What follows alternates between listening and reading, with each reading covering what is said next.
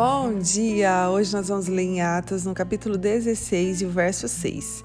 Em seguida, Paulo e Silas viajaram pela região da Frígia e da Galácia, pois o Espírito Santo os impediu de pregar a palavra na província da Ásia.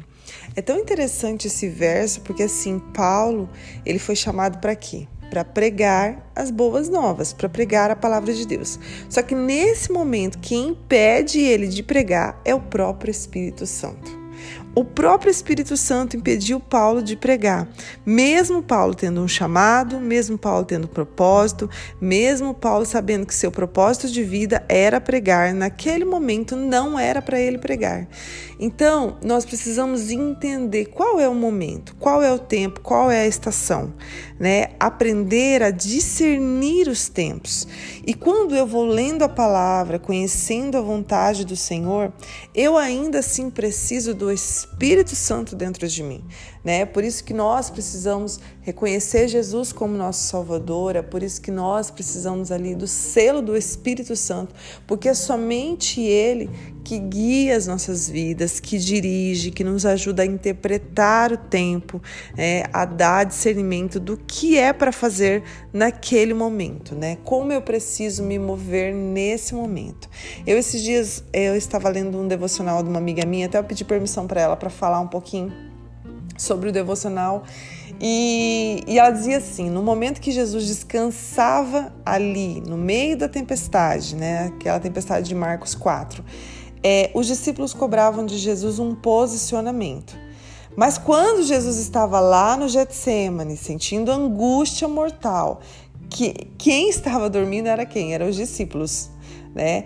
E ela dizia assim: muitas vezes estamos cansados pois no tempo em que é para a gente descansar, no momento em que é para a gente descansar, nós queremos nos posicionar. E quando Deus nos chama para um posicionamento, nós queremos descansar. Então, gente, nós precisamos discernir os tempos. Qual é o momento de descansar? Qual é o momento de se posicionar? Qual é a hora de se mover e qual é a hora de parar?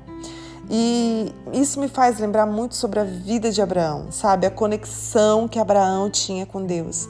E era uma conexão que não era esporádica, não era de vez em quando, não era algumas vezes, não, a conexão que o Senhor tinha com Abraão, né? Que Abraão tinha com o Senhor, na verdade, porque o Senhor ele quer nos conectar, né? Se conectar e estar, né? Em uma intimidade conosco. Porém, nós é quem precisamos abrir a porta do nosso coração. A Bíblia fala que Ele bate, né? Mas quem vai abrir? Somos nós. Nós temos a responsabilidade de abrir, né? De nos organizar, de estar esse momento, de ter esse momento com o Senhor. E Abraão ele tinha essa conexão e não era esporádica era constante, era o tempo todo.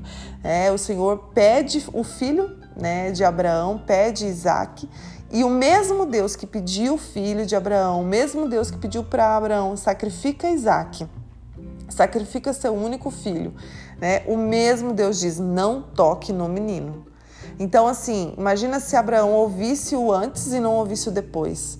Imagina se Abraão tivesse a conexão antes de subir ao monte para poder sacrificar o menino e no momento que o Senhor falasse com ele, ele já não estaria mais ouvindo é, é, o Senhor. Então, nós precisamos entender que a nossa conexão com o Senhor é constante, né? E isso é através do Espírito Santo de Deus, né? que traz para nós esse discernimento dos tempos.